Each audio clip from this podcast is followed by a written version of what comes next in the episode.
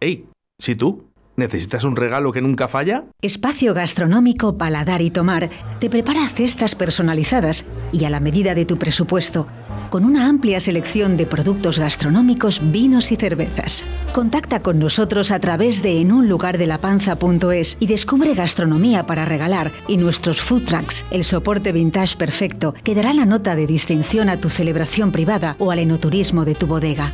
Recuerda, en un lugar de la panza.es.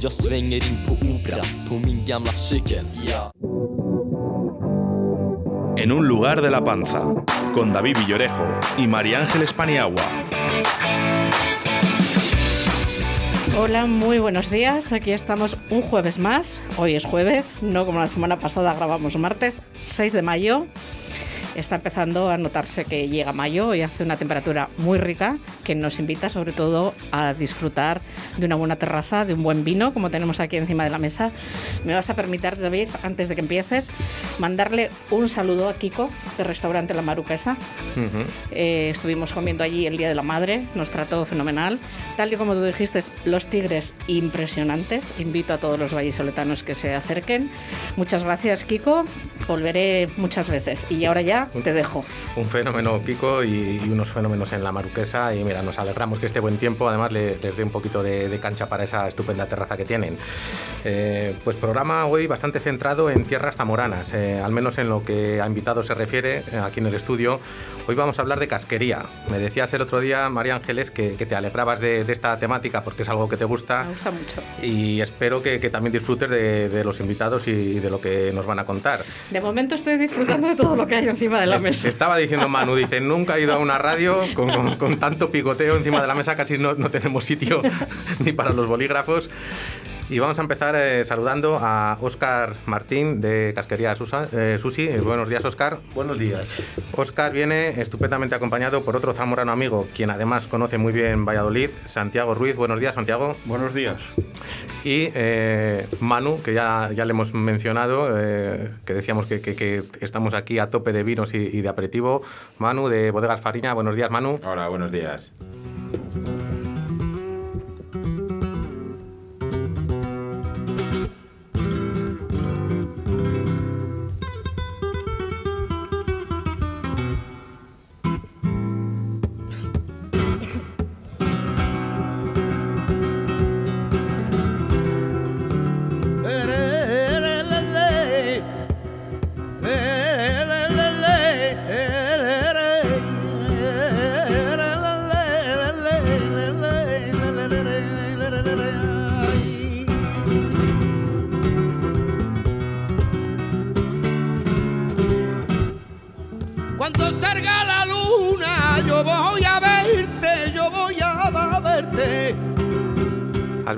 Qué, flamenquitos empezamos, María Ángeles? a ver, mm, yo voy a decir Santi.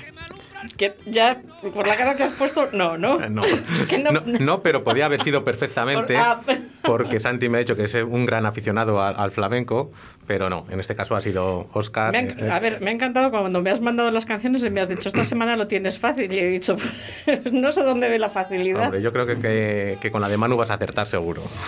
Bueno, eh, es tuya entonces. Es de Oscar. Pues vamos de todas formas, me podéis hacer una seña alguna vez, alguna pista, que es que no me ayuda a nadie. Un, guiño.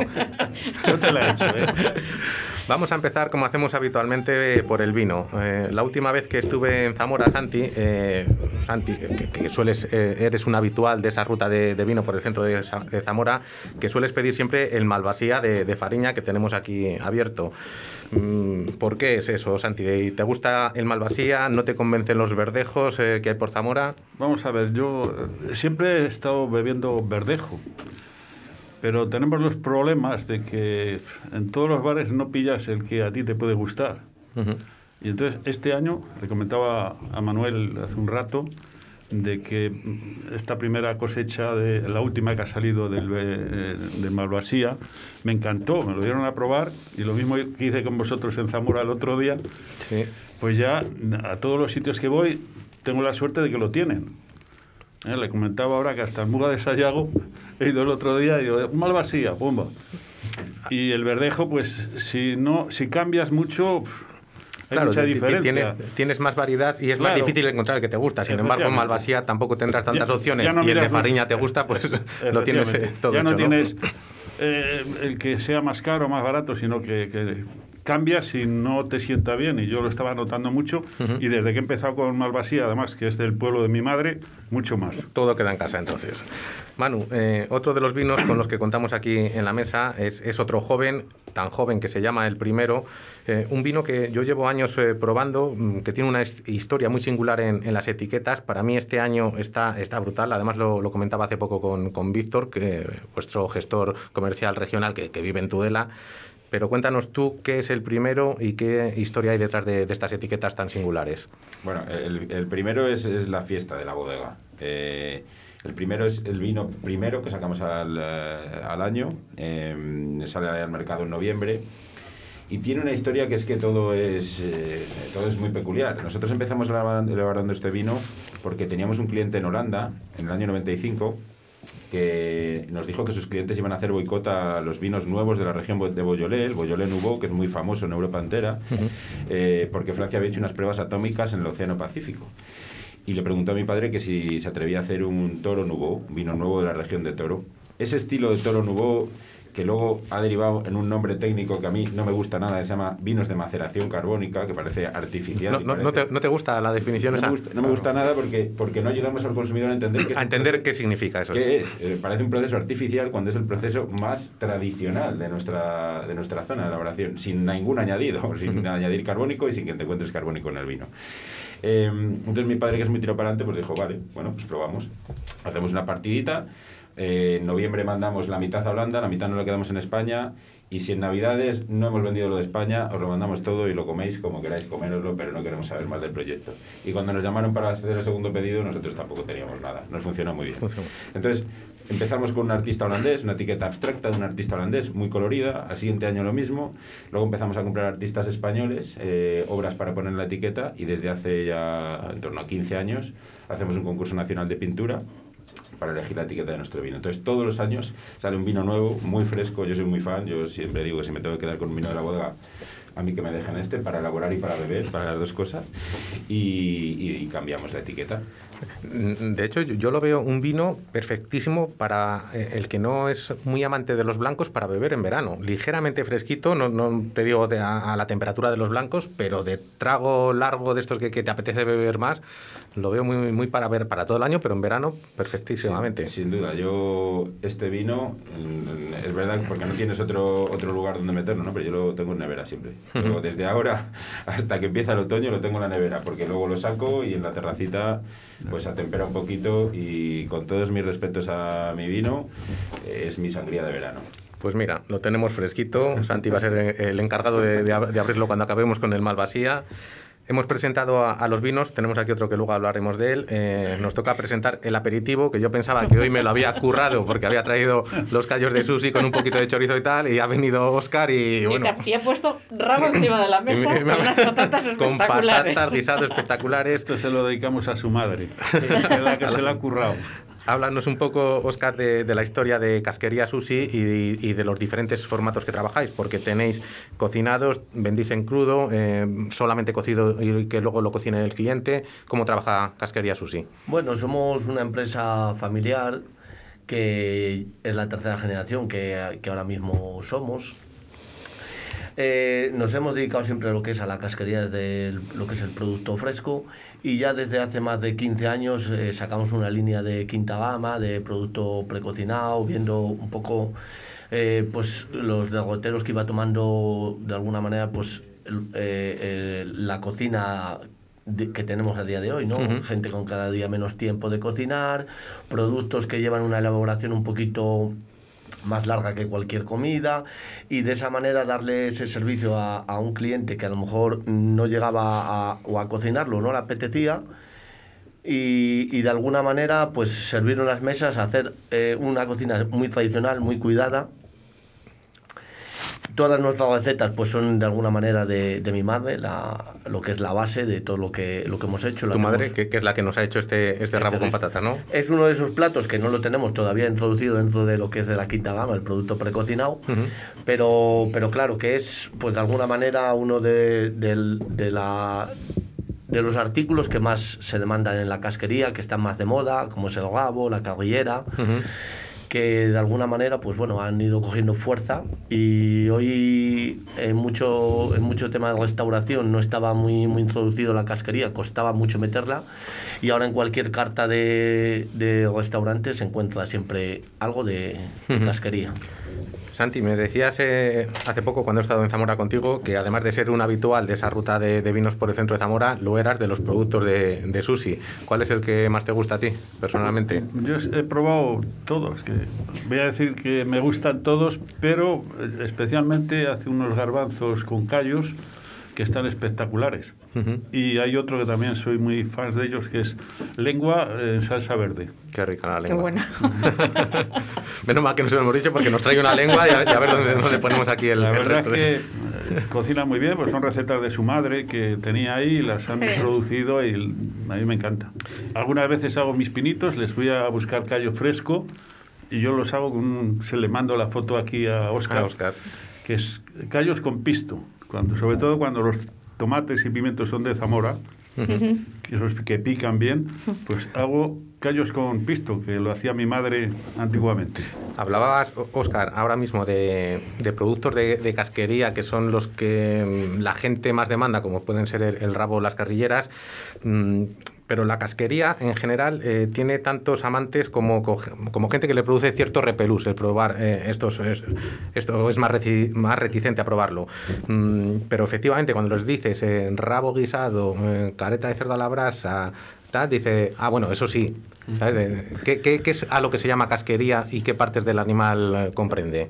Mm, La casquería comprende lo que es toda la caída del animal y es desde lo que es el, el estómago hasta lo que es la, la echadura del animal y dentro de ella luego está la- lo que es la zona de la cabeza y termina en el, en el rabo, como hemos, como hemos hablado.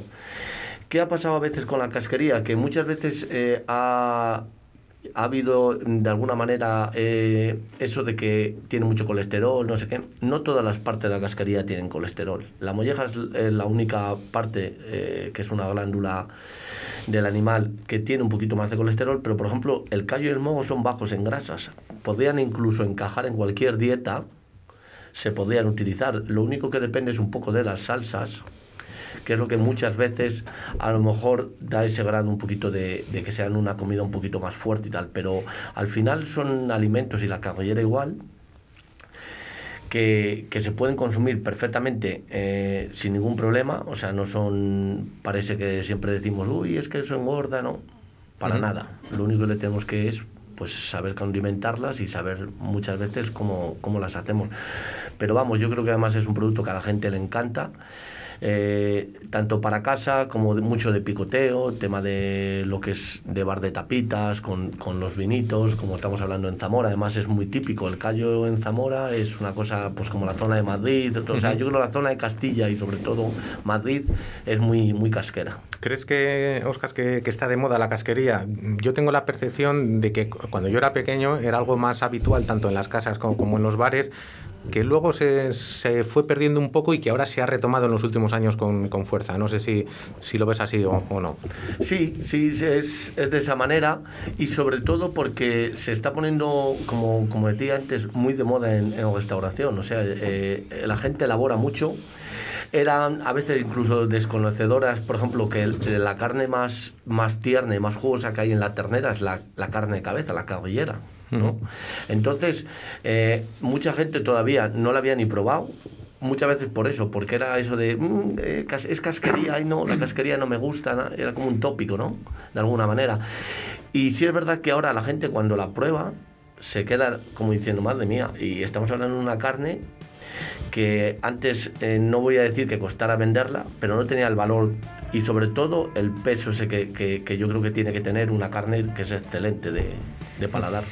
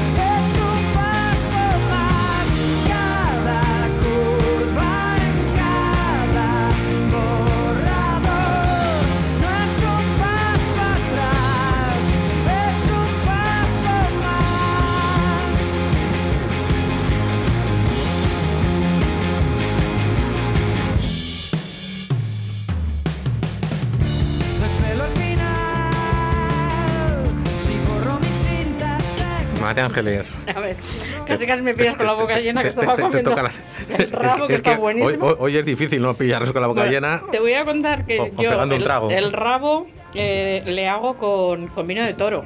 Ujú. Ya está, bueno, coge todo el. Además, coge ese color del vino de toro.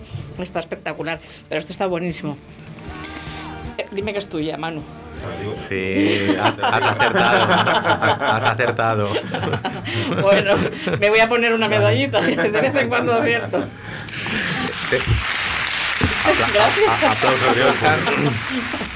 Tenemos eh, al teléfono a Javier Estevez, algunos lo conocerán por su restaurante La Tasquería de Javier Estevez en Madrid, otros lo conocerán por su lado más mediático, ese que le hizo pasar por Top Chef en el año 2013. Buenos días, Javier. ¿Qué tal? Muy buenos días. Por cierto, antes de nada, te manda un fuerte abrazo tu tocayo Javi Peña, quien estuvo aquí en estos micrófonos la, la semana pasada, digo antes de que se me olvide, que luego, luego me echa la bronca. Te, Claro com- que sí. te comentaba el otro día, Javi, que en el programa de hoy eh, lo íbamos a dedicar a la casquería y tenemos aquí en el estudio con nosotros a Óscar de la gama de productos Casquería Sushi, acompañado de, de otro zamorano como es Santi y de Manu de, de Bodegas Fariña, para que sepas con, con quién contamos aquí en, en el estudio. Fenomenal, pues Y yo encantado que soy. María Ángeles. Y, y mi compañera María Ángeles, por supuesto, Igualmente. perdón. Encantado, Fabi. Ja- Javi, eh, ¿siempre has trabajado la casquería o te especializaste en ello porque viste ahí un hueco dentro de- del mercado gastronómico de, de la restauración? Pues mira, nosotros eh, abrimos el restaurante hace un poquito más de seis años y en mi caso yo venía de trabajar eh, sobre todo en los últimos seis años en, en el Mesón de Doña Filo, en un restaurante en, en Madrid, en Colinar del Arroyo. Eh, y bueno, ahí la verdad que, que fue donde tuve más contacto con la, con la casquería, ¿no? Eh, es cierto que luego en todos los restaurantes que trabajé antes de estar ahí también tuve la suerte de coincidir con cocineros que, que, bueno, pues que eran cocineros en los que les gustaba mucho guisar, recetas tradicionales y yo creo que eso fue lo que marcó un poco mi, mi estilo de cocina, ¿no? Y es cierto que, que al final lo que hice fue eh, continuar un poco con la formación que había tenido, ¿no? Yo siempre pongo el ejemplo de que si hubiera trabajado en, un sitio de sushi, en un japonés, pues hubiera montado un, un sitio especializado en cocina japonesa, ¿no? En mi caso no fue tanto buscar un hueco de mercado, que luego resultó que, que existía, que lo había, eh, y que lo cubrimos, eh, sino continuar un poco con, con todo el trabajo que llevaba desarrollando, eh, sobre todo en la última etapa en el Mesón de García. Ujú, Con la trayectoria que, que habías tenido. Eh, el éxito y el reconocimiento que has tenido eh, está claro en, en la tasquería, pero visto con perspectiva, ¿te parece, Javier, que fue una, una apuesta arriesgada el abrir un restaurante centrado en productos de, de casquería? Totalmente. Yo eh, tengo dos socios que son que son hermanos que, que, bueno que cometieron la locura de, de asociarse conmigo en, en ese momento, eh, porque claro cuando alguien te llega con un proyecto eh, para abrir un restaurante y decirte pues vamos a estar especializados en casquería, la verdad que, que hay que tener un par de narices para ya el que lo monta por supuesto, pero el que se asocie con, con contigo pues más todavía, ¿no? Porque porque claro él no va a estar aquí defendiendo eso, ¿no? Y Claro. te puede decir oye pues ponte a hacer chuletas o pescado o, o- o comida eh, vegetariana, lo que sea, ¿no? Eh, y, en, y en nuestro caso, pues eh, sí que hubo mucho miedo, ¿no? Sí que eh, había muchísimo respeto porque, porque sobre todo cuando abres un pr- proyecto, primer proyecto y, y el, ya el respeto y el miedo que, que se tiene, pues con este producto eh, más todavía, ¿no? Siempre cuento que empezamos con una carta seguramente un poco más eh, comedida, en la que aparecían partes de casquería más amables ¿no? o más reconocibles para la mayoría de, los clientes y que en estos seis años, porque así nos lo ha demandado el propio cliente, pues hemos ido radicalizando un poco la oferta y, incluyendo ingredientes que, jamás hubiéramos pensado que, existirían en nuestro menú. ¿no? Háblanos, Javier, de, esos platos estrella de, la tasquería. ¿Qué puede encontrarse allí el, el cliente en cuanto a especialidades imprescindibles de tu cocina? Bueno, nosotros trabajamos ahora con tres menús que varían en la cantidad de, platos que llevan y, el precio. Eh, y, lo que hacemos es intentar eh, guiar al cliente según los gustos que tiene eh, para que él sea el que seleccione eh, los platos que conforman el menú. no Es casi una carta encubierta. ¿vale? Tenemos una, batería de platos, por decirlo de alguna manera, y luego en función de la estructura que quiera cada cliente, eh, pues le vamos armando el, menú. Los platos que más se demandan o los más populares, pues sin duda alguna el que más y el que ha sido más fotografiado y, y quizás nos representa y que es la portada de- del libro Casquería de que edité con Montagu de, en, en el verano pasado, es la cabeza de cochinillo, ¿no? que hacemos confitada y, y frita. Luego, por supuesto, los callos, ¿no? Vendemos mm, muchísimos kilos de callos eh, al año, muchísimos, miles, o sea, es una barbaridad. Eh, también es uno de los platos más, más emblemáticos. Y quizás de los que están desde que abrimos, que, que no hemos podido quitarlos, eh, pues podrían estar el rabito de cerdo con anguila y queso, las manitas con alcachofa y cigala o, o el taco de carrillera con carabinero. Está a- aquí el personal relamiéndose según te estamos escuchando, aunque no nos falta comida, por supuesto. Eh, eh, Javier, en ese sentido, mm, quizás entre pueda haber cierta similitud entre el concepto de, de- producto que utilizáis en la cocina entre tú y, Ángel León. Me refiero por utilizar ambos productos que podríamos llamar eh, menos nobles, eh, en su caso del mar. Bueno, a ver, eh, sí, la comparación eh, la veo muy muy lejana, pero sí que te entiendo por dónde vas y, y Bueno, podría yo, ser, yo- yo no sé El- si el- tú trabajas la casquería del mar también o, o solamente Claro, de, el- de la el- tierra. A ver, ahí nosotros tenemos que aprender mucho de, de Ángel, ¿no? Con la casquería del mar sucede una cosa que, que es, que es así. Cuando yo compro eh, casquería de, de animales, eh, eh, como puede ser de una vaca, de un cerdo, como se hace el despiece de todas estas partes, yo puedo acceder a comprar pues 15 kilos de, de- de rabitos de cerdo, aunque cada cerdo solo tiene un rabito, eh, o lenguas de ternera, aunque cada ternera solo tiene una lengua. Pero cuando hablamos de casquería de mar, muchas veces, en según qué, qué pescados, es complicado, ¿no? Porque si, por ejemplo, quieres meter un hígado de salmonete en la carta, o un plato que el protagonista sea el hígado de salmonete, tienes que comprar el salmonete entero. Porque nadie te va a vender el, salmonete, el, el hígado de salmonete solo. Claro. Que al que le to- o sea, el que lleva, el que compra el salmonete quiere el hígado de salmonete porque está muy bueno. Sí que tienes acceso, pues igual, al hígado de rape, el hígado de bacalao, a pescados más grandes que te permiten eh, obtener casquería o partes más específicas de casquería, ¿no? Con el atún, por supuesto, que hay un filón eh, muy grande que, que se puede trabajar mucho, ¿no? Hmm. Pero luego es cierto, pues, que, que, que nos sucede esto, ¿no? Que nos cuesta un poco llegar, pero eh, sí que nos apoyamos a veces en, en- en productos que, que sí que tenemos al alcance, como pueden ser los callos de bacalao, eh, la cococha, el hígado de bacalao que te comentaba antes, el hígado de rape, el erizo incluso a veces, que no es casquería, pero por esa textura que tiene, pues nos, nos complementa muy bien algunos, algunos platos. Entonces, eh, bueno, pues buscamos un poco ese contrapunto, eh, intentar acercarnos al mar, aunque nos cuesta un poquito más, pero no es algo que, que queramos dejar de lado, intentaremos ir añadiendo cosas, ¿no? Y por supuesto que Ángel León ahí, pues es una referencia, ¿no? A nivel mundial. Efectivamente. Eh, luego, Javier, vamos a tener a, telefónicamente a un bar de, de barrio, también con, con cierto reconocimiento en la casquería, que ya lleva un par de años haciéndolo bien.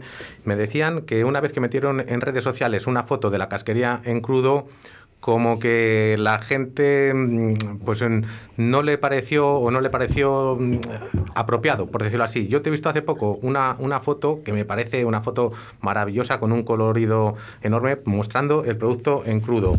Eh, te pregunto, ¿crees que la casquería hay que enseñarla eh, tal y como es? Eh, por ejemplo, hace poco cuando estuvimos con, con Luis Alberto Lera, que, que ha sacado un libro también estupendo, Sí, con te- sí. es- estaba sa- sale en una foto eh, destazando un ciervo que me decía Luis Alberto yo tenía mis dudas de si la editorial iba a permitir o, o no sacar al final esa foto y, y al final lo permitió no sé cuál es tu, tu opinión al, al respecto ya te digo que la foto que ha sacado me parece maravillosa No, además esa editorial precisamente eh, nos apoya en ese sentido al 100%, ¿no? Montagut es, es- en este caso la que comunica nuestras locuras y, y yo creo que el libro de Luis Alberto... ah mira no, no- no sabía que era la misma ¿eh? te lo he preguntado sin saber Sí, que, sí, que era la misma es- editorial Es, es maravillosa, ¿no? Y ha, y ha enseñado sin tapujos eh, tanto la caza en el caso de Luis como, como la casquería en, en nuestro caso, ¿no? Y yo creo que sí, claro que hay que enseñarla. La foto seguramente a la que te refieres tú, que está en el libro, eh, es una foto mía en la que salgo con una asadura de caballo. Eh, con un que- mandil verde puede ser o Sí, sí, sí. Y, y, bueno, pues claro que sí. Yo, a ver, es verdad que son productos que a mucha gente, eh, por la similitud quizás con nosotros, pues eh, le puede crear cierto rechazo. Yo eso lo, lo entiendo y lo respeto y no, no hay ningún problema. Pero hay que entender que son productos que hay que consumir también, que si solo pretendemos comer solomillos y chuletas, ahí es donde vamos a tener problemas, ¿no? Que ahora estamos con todo este tema de la sostenibilidad, de Efectivamente. estas cosas y, y comer casquería precisamente sería algo que ayudaría a que el consumo de, de carne como tal fuera eh, menor si comiéramos más casquería.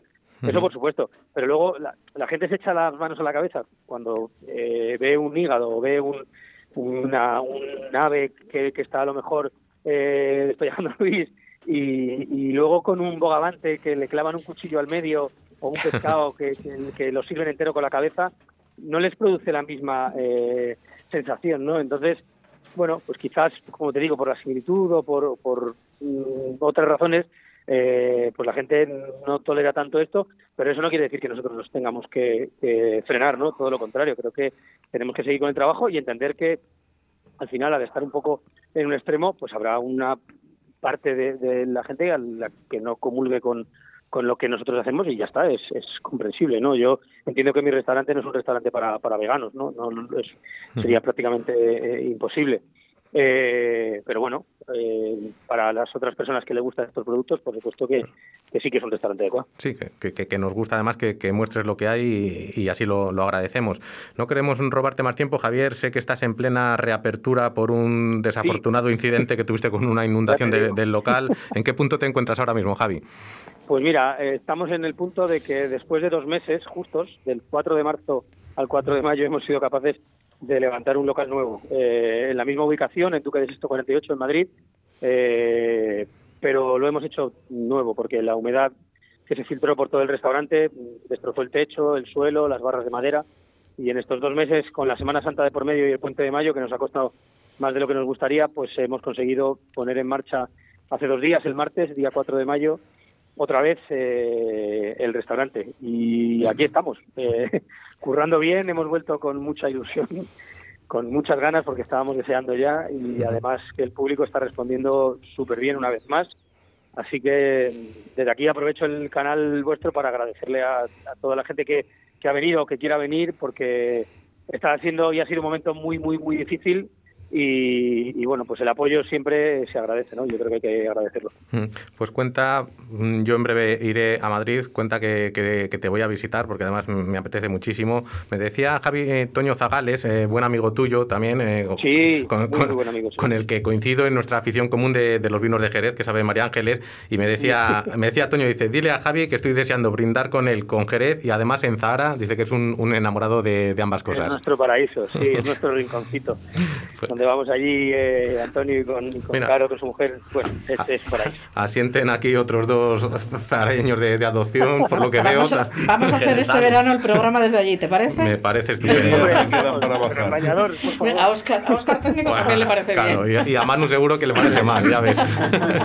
Javier, eh, ahí queda el mensaje, iremos a verte lo antes posible y, y te agradecemos mucho este, este ratito que nos has prestado. Bueno, nada, gracias a vosotros, de verdad, un placer. Un abrazo. Un abrazo. Hey, si tú ¿Necesitas un regalo que nunca falla? Espacio Gastronómico Paladar y Tomar te prepara cestas personalizadas y a la medida de tu presupuesto, con una amplia selección de productos gastronómicos, vinos y cervezas. Contacta con nosotros a través de enunlugardelapanza.es y descubre gastronomía para regalar y nuestros food trucks, el soporte vintage perfecto que dará la nota de distinción a tu celebración privada o al enoturismo de tu bodega. Recuerda, en un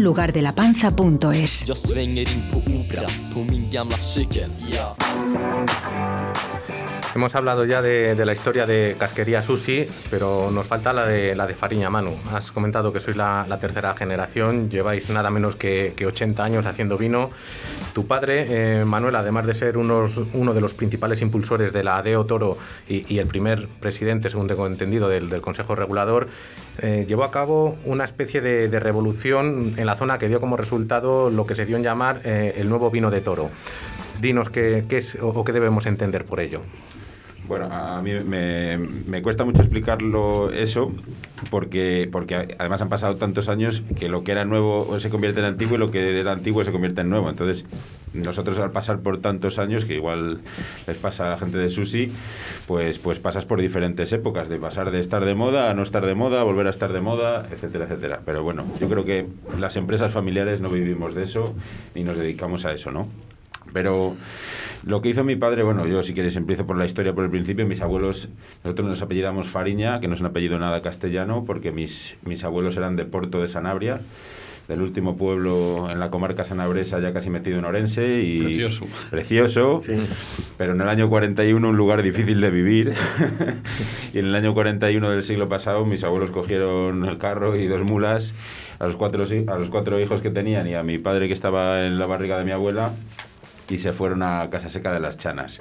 Casa Seca de las Chanas, yo siempre digo que mis abuelos hicieron el colmo de la emigración, porque se podían haber ido a Argentina o a México o a Alemania, pero se fueron a Casa Seca de las Chanas, que bueno, a, a los, a los que somos de Casa Seca de las Chanas... A mí se me pone el vello de punta. Claro. Mi madre, que en paz descanse, nació allí Ah, sí. y tengo, cada vez que... La- las hablo- raíces. Soy el único de los seis hijos que todavía tengo Manu, lo que te comentaba antes, de que tuve la viñica, hacía un poco de vino allí. No sé si tú llegaste a probarlo. No. Inma sí. Y bueno, no se me daba mal. Pero me cansé y, y empecé y he puesto unos, unos almendros. Unos almendros. Pero el pueblo, cada El, vez que el- el vino me se- suena, Se, lo has dejado a mano el vino. de mis seis hermanos, cada vez que me suena el nombre de Casaica Las Chanas, Bueno, yo creo que el, el origen, la raíz, la raíz siempre tira. Y entonces, bueno, mis, abuelos emigraron allí, a Casaseca de las Chanas. Allí un, compraron una casa y un par de tierras. Picaron una bodega debajo de casa, luego compraron una bodega, compraron una bodega en el centro del pueblo.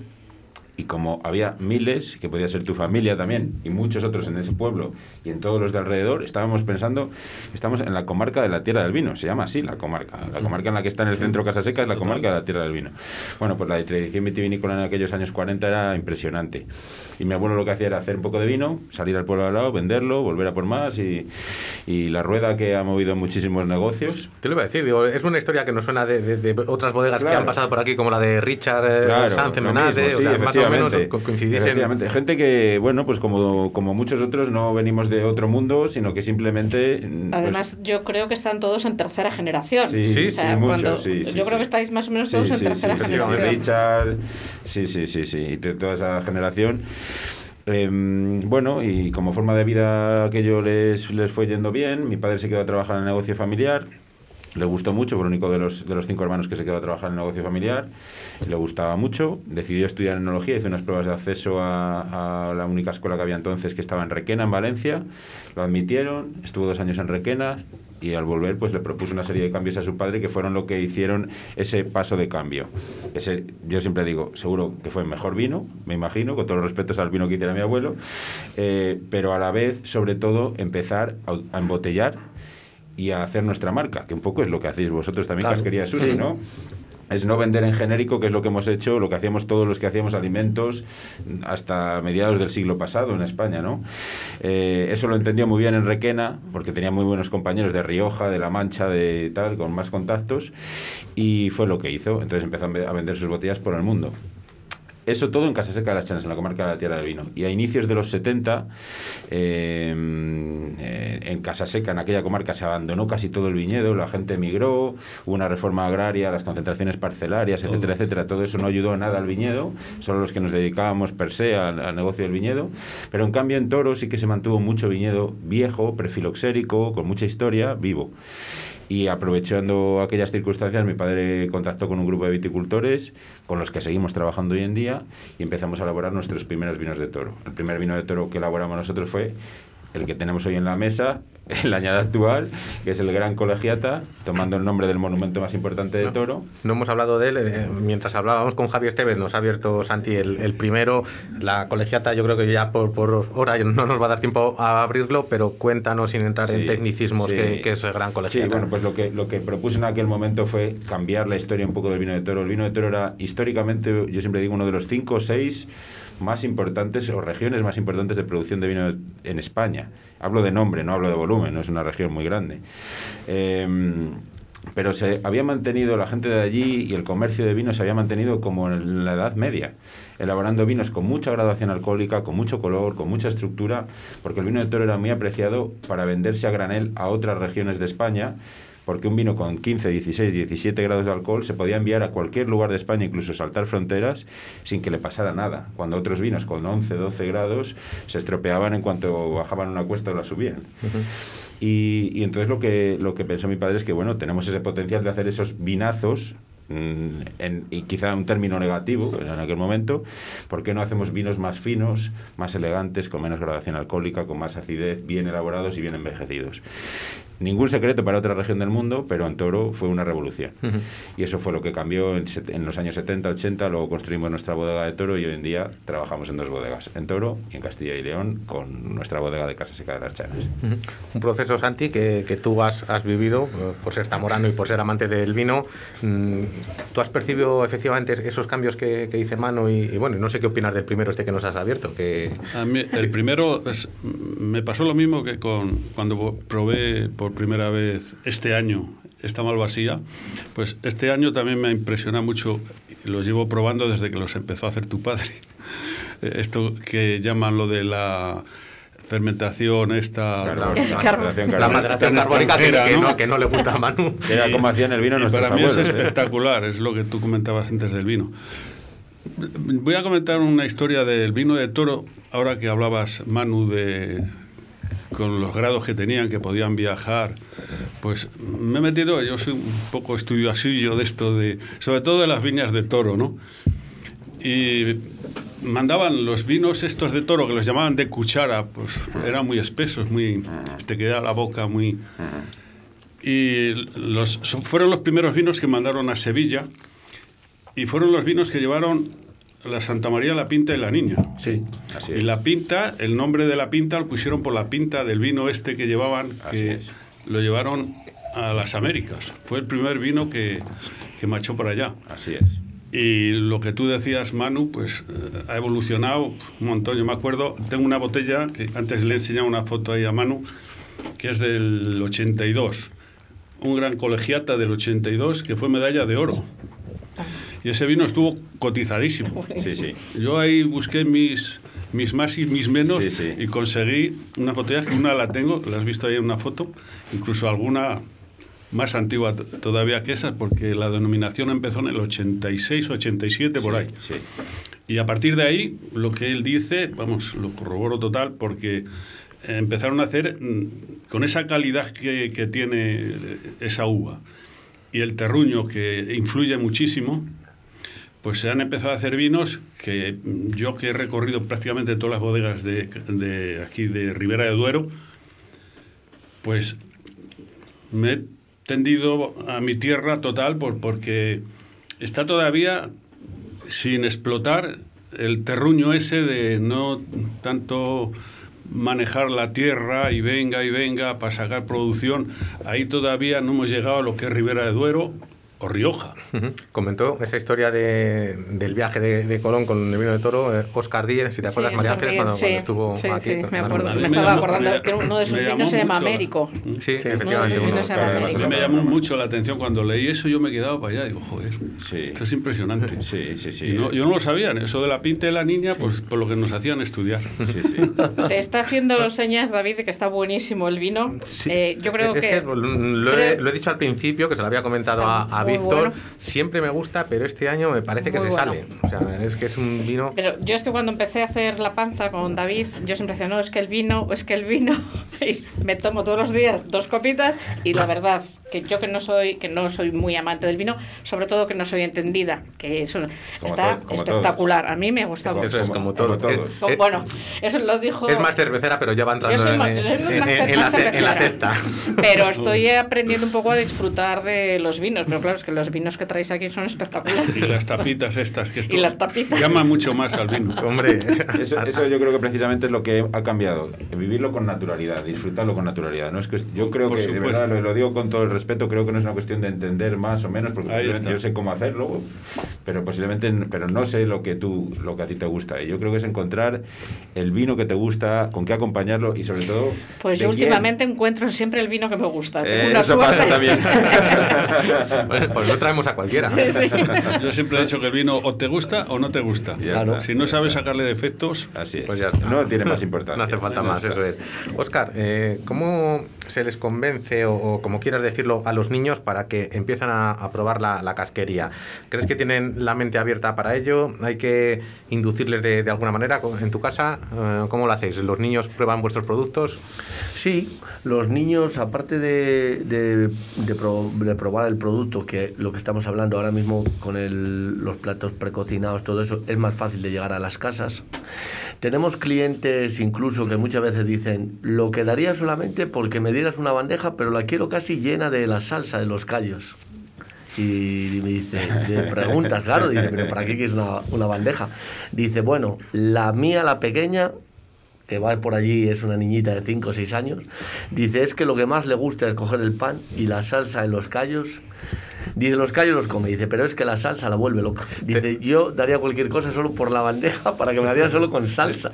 Hay un bar Mira. en Zamora, Eso. perdón, No. hay, hay un bar en Zamora que pides un pincho de tortilla y lo pide el- Con, sa- con Con la salsa de los callos. de callos, Eso, sí, qué bueno. Eh, los- a ver, tú como eres mucho más joven, eh, a los niños cuando empezaban a pasar de los purés a la comida sólida, antes, yo que mis hijos son mayores, eh, los pediatras lo primero que mandaban comer a los niños era eh, los sesos y las criadillas. Sí. Porque, por el aporte que tenía. Entonces, bueno, eh, todos los niños que han empezado a pasar de purés a, a comida sólida han pasado los de los pequeños. Sí, la, la, la textura vas dando Eh, pasito pero, a pasito. pero además ¿no? es que eh, te lo re- el pediatra te lo mandaba por el aporte que, que suponía. Entonces todos los niños eh, han empezado un poco a comer sólidos a partir de la Y casquería. una de las cosas que querría yo también apuntar ahora que estás diciendo todo eso es, eh, por ejemplo, cuando habló Javier de, de- que dentro de lo que es de la casquería tiene unos aportes riquísimos, por ejemplo, como es el hígado, que estamos hablando que una ración de hígado es lo que ahora mismo proporciona toda la vitamina A de, de una semana de una persona. O sea, cuando tú te tomes un filete de hígado, que además muchas veces... Yo eh, soy de hígado, incluso- de hígado encebollado. O sea, porque- Encebollado. a ver, Eh. porque yo además es que hago. Perdona que te corte. Yo cuando estaba diciendo Javier, yo toda la casquería que hacéis, yo la cocino y yo la hago porque a mí me, me gusta. El hígado, los que tenemos problemas de anemia, como es mi caso, es obligatorio una o dos veces a la semana comer hígado. Qué bueno está Sí, sí. cebollado. Eso es. Encebollado. Es que es, que es a, lo a lo que íbamos. O sea, que cualquier médico, cada vez que tú tenías un problema de anímico, o sea, de anemia, eh, lo que te hacían es eh, mandar le- el Hígado hígado, y lentejas. porque era, eh, era lo que más aportaba. O sea, más que las lentejas, porque las lentejas, alguna vez que me he leído yo alguna tabla de estas sobre el hierro, las lentejas están en la mitad. Lo que más tienen es, Es el, el el hígado. hígado, El hígado. y la, y la fresa.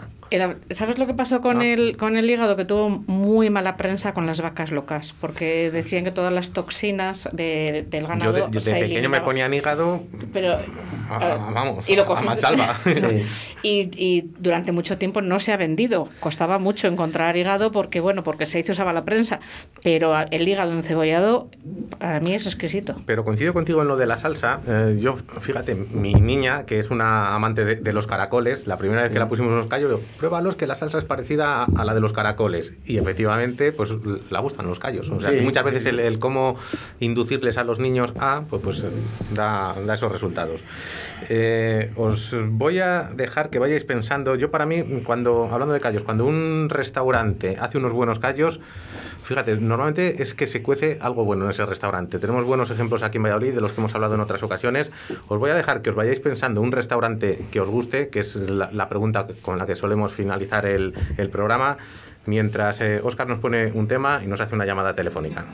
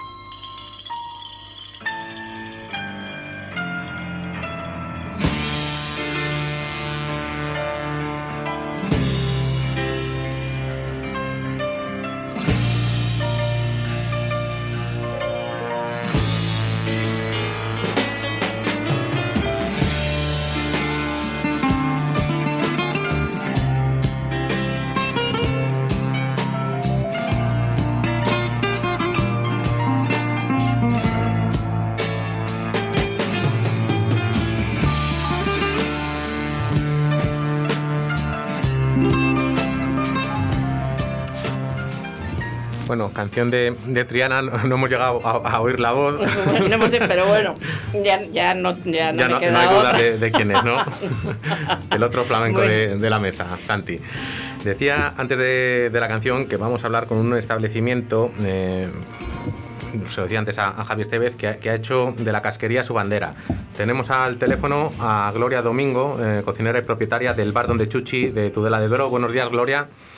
Hola, buenos días, David. Eh, cuéntanos eh, cómo surgen esos eh, afamados ya jueves de, casquería que habéis establecido como, como norma en Tudela. Eh, ¿Cómo se os ocurrió?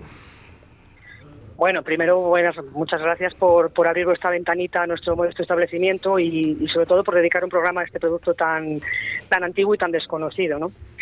Y bueno, pues la idea en principio surge pues porque mm, buscábamos un producto o una serie de productos para ser referentes, eh, que, fuera referente de nuestro establecimiento. Es decir, eh, en todas las barras de cualquier bar de tapas, pues puedes encontrar un mejillón, una patata lioli, una tortilla. Eh, quiero decir, cosas que no pueden faltar en una barra, pero que a la vez no te diferencian nunca del resto, ¿no? Y entonces, como siempre, desde, desde tiempos atrás, en nuestras barras siempre ha habido pues productos de casquería, pero bueno, los conocidos siempre, pues un morro, unos callos, una oreja, o menos conocidos como unas crestas o la sangre, pues bueno, pues decidimos dar un paso más para para que la gente, nuestros clientes, mm, dijeran, vamos a comer casquería donde chuchi. Ese era nuestro objetivo. Mm, Lo que ocurre es que, claro, al ser un producto que no es del agrado de, de todos los clientes, pues pensamos en hacerlo un día únicamente a la semana. Porque la casquería tiene una cosa, o te gusta o la odias, no hay un término medio, creo yo. Bueno, pues hablábamos los- antes, Gloria, mm, claro, que, que- que en el término casquería es muy amplio, que, que a casi Sí. todo el mundo le gustan unas carrilleras, un rabo, igual es. son más reticentes a, yo qué A sé, unas a unos tendones o- claro, unos tendones o uno- unos entresijos, eh, porque vosotros además Claro. tenéis ahí una variedad amplísima. Yo lo- los jueves que he ido, igual tenéis eh, 15 o 20 referencias distintas de, de casquería. Sí. Cuéntanos un poco cuáles eh, son y, y- y por dónde se tira más la gente. A ver, eh, normalmente eh, en invierno tenemos toda, pues digamos un batallón de, de productos de casquería porque es cuando más apetece el tema de casquería. ¿no? Eh, elaboramos, pues, mm, de lechazo, por ejemplo, eh, pues cosas tan conocidas como las mollejas que aquí se, se venden muy bien, pero tenemos otras cosas que a lo mejor en nuestra comunidad no se conocen tanto, como bien decías, el entresijo, la gallineja, eh, las lengüitas de, de lechazo, que aquí la gente ni las conoce, asamos cabezas, las carrilladas de lechazo, que aquí el carnicero ni siquiera te las prepara. Eh, bueno, pues del lechazo bastantes cosas. Luego del cerdo, pues además del pie, que es más conocido, la oreja o el morro, pues también tenemos el rarito de lechón, que también es, es muy, muy rico. De la ternera, pues tenemos el rabo, la lengua o los tendones, que es un producto que no es que se venda mucho, pero al que le gusta le encantan. Y luego, pues ya ve, pues tenemos las crestas, las patas, cuellos, mollejas, bueno, pues, pues un sinfín de cosas. En este tiempo, quizás un poco menos porque hace calor.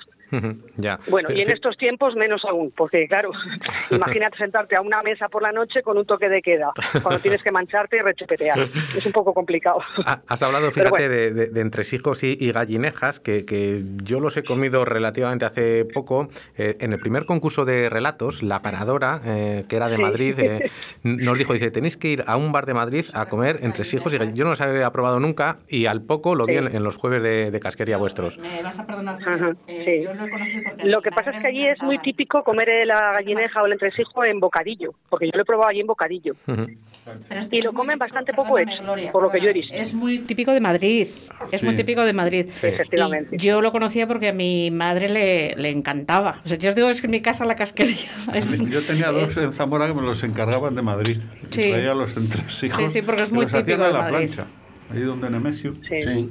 A la plancha los hacían. ¿Con qué acompañamos, Manu, unos entresijos? ¿Con el colegiata, quizás? Algo así un poquito Con la más... colegiata. Sí, sí, es con- verdad con- que a mí esta- toda esta comida me gusta mucho con vinos frescos tipo primero, ahora y además como lo tienes tú a la temperatura, me parece que es un vino que limpia muy bien la boca, esa salsa, esa grasilla. Bueno, de, de hecho hay establecimientos que han empezado a ofrecer los callos aquí con, con burbujas, con, con Claro, champán o con cavas, claro, sí. por, por lo que estás diciendo precisamente, por, por esa limpieza de boca. Eh, Gl- Gloria, ¿qué- ¿querías decir algo? No, a no, no, que la tenemos ahí esperando, Sí, sí, sí, perdona, Gloria. Nada, Que- tranquilos, estoy escuchando, tranquilo. Nada, que nos queda muy poquito tiempo de programa. Te agradecemos muchísimo que, que nos hayas atendido estos minutitos. Además, hoy es jueves, eh, o sea que, que hoy ofreceréis. Eh, vuestra especialidad, ¿no? Todo ese surtido de, de casquería. Efectivamente, efectivamente, así es.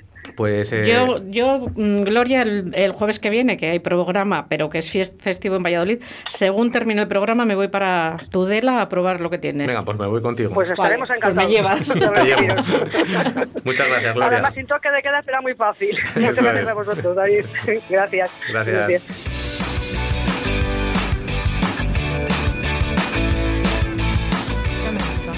Manu, eh, ¿qué tal es la respuesta de, de los vinos de toro en Valladolid? Buena, buena, Buena, buena. ¿estáis contentos? tradicionalmente ha sido un gran mercado para el vino de toro. ¿eh? Tradicionalmente, eh, en los últimos 15, 20 años se ha impuesto en tintos a Ri- Ribera del Duero, porque bueno, pues, eh, se hace en la provincia de Valladolid y creo que esa parte, igual que en Zamora se consume mucho el vino de toro, el vino de, de la tierra, ¿no? Pero históricamente siempre ha sido muy bien aceptado el vino de toro y lo sigue siendo. Tenemos que hacer mucho trabajo, ¿eh? todavía tenemos que, que hacer creer a la gente que somos el vino que somos y no el que algunos piensan que somos. Entonces todavía nos queda mucho trabajo, pero, pero muy bien. Nos falta, vamos, hacéis muchos vinos, eh, nos falta de, de hablar de todos porque solo hemos hablado de, de- de tres, pero tenéis uno que se llama Mascaradas, también Sí. con una e- etiqueta muy singular, eh, cuenta un poco, eh, tiene su, su- su le- leyenda o su aspecto tradicional, ¿no? ¿De, de dónde Sí, viene Mascaradas? sí. A todos nuestros vinos, bueno, excepto al primero, porque es, es otra, un verso libre, eh, todos los, los- los- los nombramos, le damos la marca de, de algo de nuestra tierra, nos identificamos mucho con nuestra tierra, Gran Colegiata y tal. Y Mascarada es una tradición preciosa que hay en muchos pueblos de la provincia de Zamora, sobre todo en la zona cercana a Portugal, más en el, en el oeste de la provincia y en esa raya... También, Sí, mucho. en esa raya que está un poco más, más salvajada, podríamos decir, que, que ha mantenido unas tradiciones vivas espectaculares. Y, y las mascaradas, pues eh, también es una tradición eh, que nosotros queremos representar en nuestras etiquetas, esas mascaradas, pero el vino también. El vino es un, es un cambio, es un vino de la tierra de Castilla y León que hacemos en la bodega de Casa Seca de las Chanas, es una línea nueva que se llama Modernas Tradiciones, representando tradiciones eh, etnográficas, digamos, de nuestra tierra, pero también vitivinícolas, como es la Tempranillo, pero jugando con seis parcelas diferentes, con diferentes exposiciones, tipos de suelos, un toquecito de madera y bueno, algo más limpio. Yo os voy a contar una, como esto es gastronomía y literatura, os voy a contar una curiosidad que probablemente no conozcáis, pero que está teniendo mucho eh, aceptación en España. Es una tradición que viene de Irlanda, es, eh, de Dublín. Uno, un gran escritor, un libro que todo el mundo dice que ha leído, Ulises, de James Joyce, pero que realmente yo, que soy experta en literatura, os digo que es bastante tocho, que todo el mundo lo lee a cachos y demás. Pero bueno, es un libro muy peculiar. Es la historia de un día de un dublimé- dublinés que se llama Leopoldo Bloom y es un amante de la casquería. Es un amante de la casquería y durante todas esas 24 horas que se desarrolla Ulises, él va contando su, eh, lo que le gusta de casquería. Y el libro empieza desayunando un riñón que comparte con su gata. Bueno, pues esta tradición eh, la han heredado los dublineses y desde el año 1954, el día 16 de junio, que es el día que se supone que es el que transcurre en, la, en esa obra, en Ulises, todos los dublineses salen a la calle a hacer el recorrido que se hace en ese libro y empiezan comiendo un riñón en, en el centro de Dublín. Y esa tradición, aunque es prácticamente mentira, se ha llevado al resto del mundo, pero ha llegado a España. El 16 de junio se celebra lo que se llaman el, el Bloom Day, en honor a Leopoldo Bloom, y se hace en Nueva York, se hace en Montreal, se hace en Melbourne y en España se hace en Barcelona, en Bilbao, en Zaragoza, en Sevilla, en Cádiz. Entonces, es el 16 de junio. Que Los pilla que tenéis cascaría, os animo Sí, a que que pilla. os animo Oye, a que pues lo si te parece, el 16 de junio, esa semana, no sé si, si caerá en, en jueves o no, además era de nuestros últimos programas, porque julio y agosto vamos a descansar, pues invitamos a alguien que haga buenos riñones Bueno, aquí. Pues yo he encontrado un artículo que hasta en el mercado de la boquería en Barcelona, que quedan Sí. solo cuatro puestos de casquería ya, ese día eh, piden doble de casquería porque saben que todo el mundo lo va a celebrar. ¿Conocías O- esa tradición, no, Oscar? no lo sabía. Pues animo que os animo porque además es que se le está dando muchísima Yo- publicidad. En Dublín se visten de época, van haciendo todo el recorrido y bueno, porque eh, ya os lo mandaré. Eh, Leopoldo Bloom come eh, hígado, eh, come eh, riñones, come toda la casquería y es un forzo Vale, de ello. pues os, lo, yo- os lo... Yo confieso que, que no he leído Ulises, sí No, que he comido tampoco, toda ¿eh? esa casquería que, que me cuentas y, y sí que he bebido Hay que mucho organizarlo. Pero bueno, a- anotarlo que es un tema interesante y hay que seguir porque yo creo que, que va a haber más sitios que lo Nos van a hacer. queda muy, muy poquito tiempo ya. eh, es una pena no poder hab- hablar de todos los vinos y todos los productos que, que nos faltan, que, que no han salido a, colación. Pero bueno, animo a la gente a, a visitar vuestras páginas web, eh, tanto la de Fariña como la de Susi, que vea vuestros productos. Y vamos con, con esa eh, pregunta, vuestros indicativos para la gente que, que comentaba antes de la llamada a Gloria. Me gustaría que me dijeseis vosotros el último restaurante donde hayáis comido que os haya gustado o uno que sea más o menos habitual en, en vuestra ruta y un vino. No valen los de Fariña, que ya les hemos dado bastante visibilidad, hay que hablar de otros. ¿Quién quiere empezar? Santi, por ejemplo. Pues yo la verdad es que hace muchísimo que no como con esto del COVID en restaurantes. Me lo he preparado yo siempre en casa, pero en Zamora la última vez que estuve en el Libertén, en Zamora. Ese no, no lo conozco. Yo lo- la última vez que estuve comí en donde Rubén, en, en la sal, y la verdad que, que La próxima vez que nos estupendamente veamos te llevo hasta allí, que es amiguete mío. está hecho. Un vino, Santi, que te guste, que no sea el Malvasía. Yo la, Que yo la verdad que, que de toro, si es que me, me gustan todos, y no me gusta dar número porque soy una persona que voy a los bares y cuando pido tinto, digo, ponme el que tengas ahí. Me ponen y... O sea, solo, mí- solo eliges el blanco. Sí, solo elijo el blanco. Y es por, por el tema que os comenté antes. O sea, que de toro Lo que, soy ciego. Lo que sea, eres fiel. Oscar. Bueno, yo en el restaurante te voy a dar uno, pues que ya que estamos hablando de la casquería, que la cocina muy bien es en Zamora, es eh, un bar que hay en el mercado, se llama Cafetería Hobby. Tiene pues un, un- una parte de, de lo que es el bar del restaurante, un restaurante pequeñito, pero por ejemplo en lo que es la casquería, la cocina excelente. Entonces los sitios que por ejemplo, si vamos a comer casquería, es interesante pasarnos por allí, todos los productos son del mercado, es una cosa muy importante muchas veces en todos esos El mercado bares donde tenéis puesto vosotros también. donde casquería. tenemos una- unas tiendas allí en el, en el propio mercado y se abastecen todo de producto del mercado. Entonces la casquería, la verdad que podríamos decir que la borda. Eh, y, y invito a la gente a que si un día quieren ir a probar algo de casquería, que la prueben también allí con un vinito de toro. Digo lo mismo que lo de Santi, yo soy más de cerveza que de vino.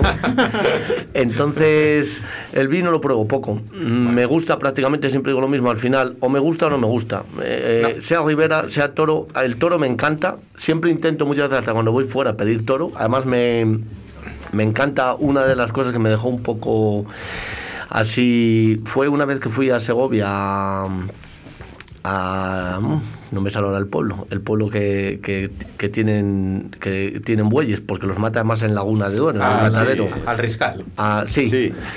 Y cuando me dejó para ver todo lo que había de toro, me dejó muerto de lo que tenía allí. Muchísimo. Entonces hasta le pido toro, fíjate, o voy a cualquier lado y digo, ala, pero ¿y tienes toro? O en- bajo abajo, que soy, como digo, soy como ese amigo vuestro que decíamos de Javier, el de Madrid, soy de Jerez. O sea, me encanta el Jerez, o por el vino y sobre todo por la tierra. Bueno, además, hemos dicho antes que no hace falta entender, que se- con que te guste es más que suficiente. Acabamos con, contigo, Manu. Pues no sé. Bueno, algo. En, en Zamora hay muchísimos bares, vamos, no voy a decir ninguno porque además todos son amigos y clientes, pero la última vez que disfruté muchísimo en, en Lera, hace muy poquito, y... Es raro, va es- ganando por goleada. Es raro el día que no sale Pero, Vera a por colación. ejemplo, en el Ermitaño hace también no mucho. Sí. Y Muy un sitio bueno. que es- no es tan conocido, pero que también hace unas patatas con patas espectaculares, que es Casa Pepa, en Ferreruela de Tábara. Sí, muy lo- recomendable. Clientes Ese lo- nuestros. Lo, lo tengo pendiente, a ese no recomendable. Vale, pues además son clientes de casquería, el una familia uno. excelente. Sí. Número uno en venta de... Sí, y Vale, yo, me, con y yo me lo y yo me tomaría con un palo cortado, por ejemplo, por hablar también de Jerez. Ole, Sí. ole. un buen palo cortado. Así da gusto, ¿ves cómo damos visibilidad a, a lo que haga falta? Pero y- bueno. Eh, ha sido un placer eh, teneros en el estudio a los tres eh, con estas dos grandísimas empresas zamoranas como son Fariña y, y Casquería Susi. Me gustaría terminar con una cita cogida del discurso de entrada en la Academia de Gastronomía de Castilla y León de, de la académica y amiga Chelo Miñana, que estaba dedicado a la casquería. Dice, cuando, ma- cuando más tendemos a una vida moral elevada, más debemos recordar que el espíritu tiene sus raíces en las vísceras. Muy buena, Chelo. Ahí queda eso. Pues venga, hasta el jueves que viene, jueves. festivo.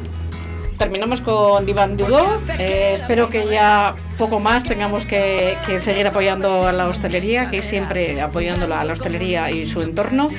Se nos acaba, creo, el día 9 todo esto. A ver qué nos encontramos después. Muchísimas gracias a los tres. Gracias a vosotros. Gracias, gracias por supuesto, y apoyar a la hostelería. Universos que caben en su mirada, ya no hay más. La luna está desesperada.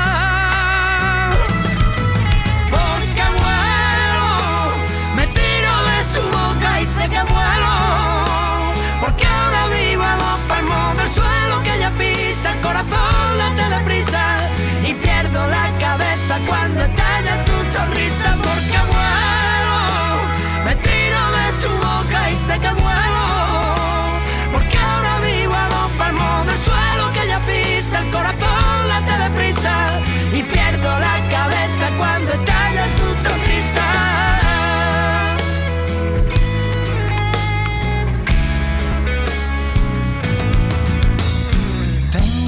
Decirle que hace tiempo andaba así como si nada, pero ahora que la tengo ya saltó por la ventana ese vértigo a besar los labios nuevos del amor.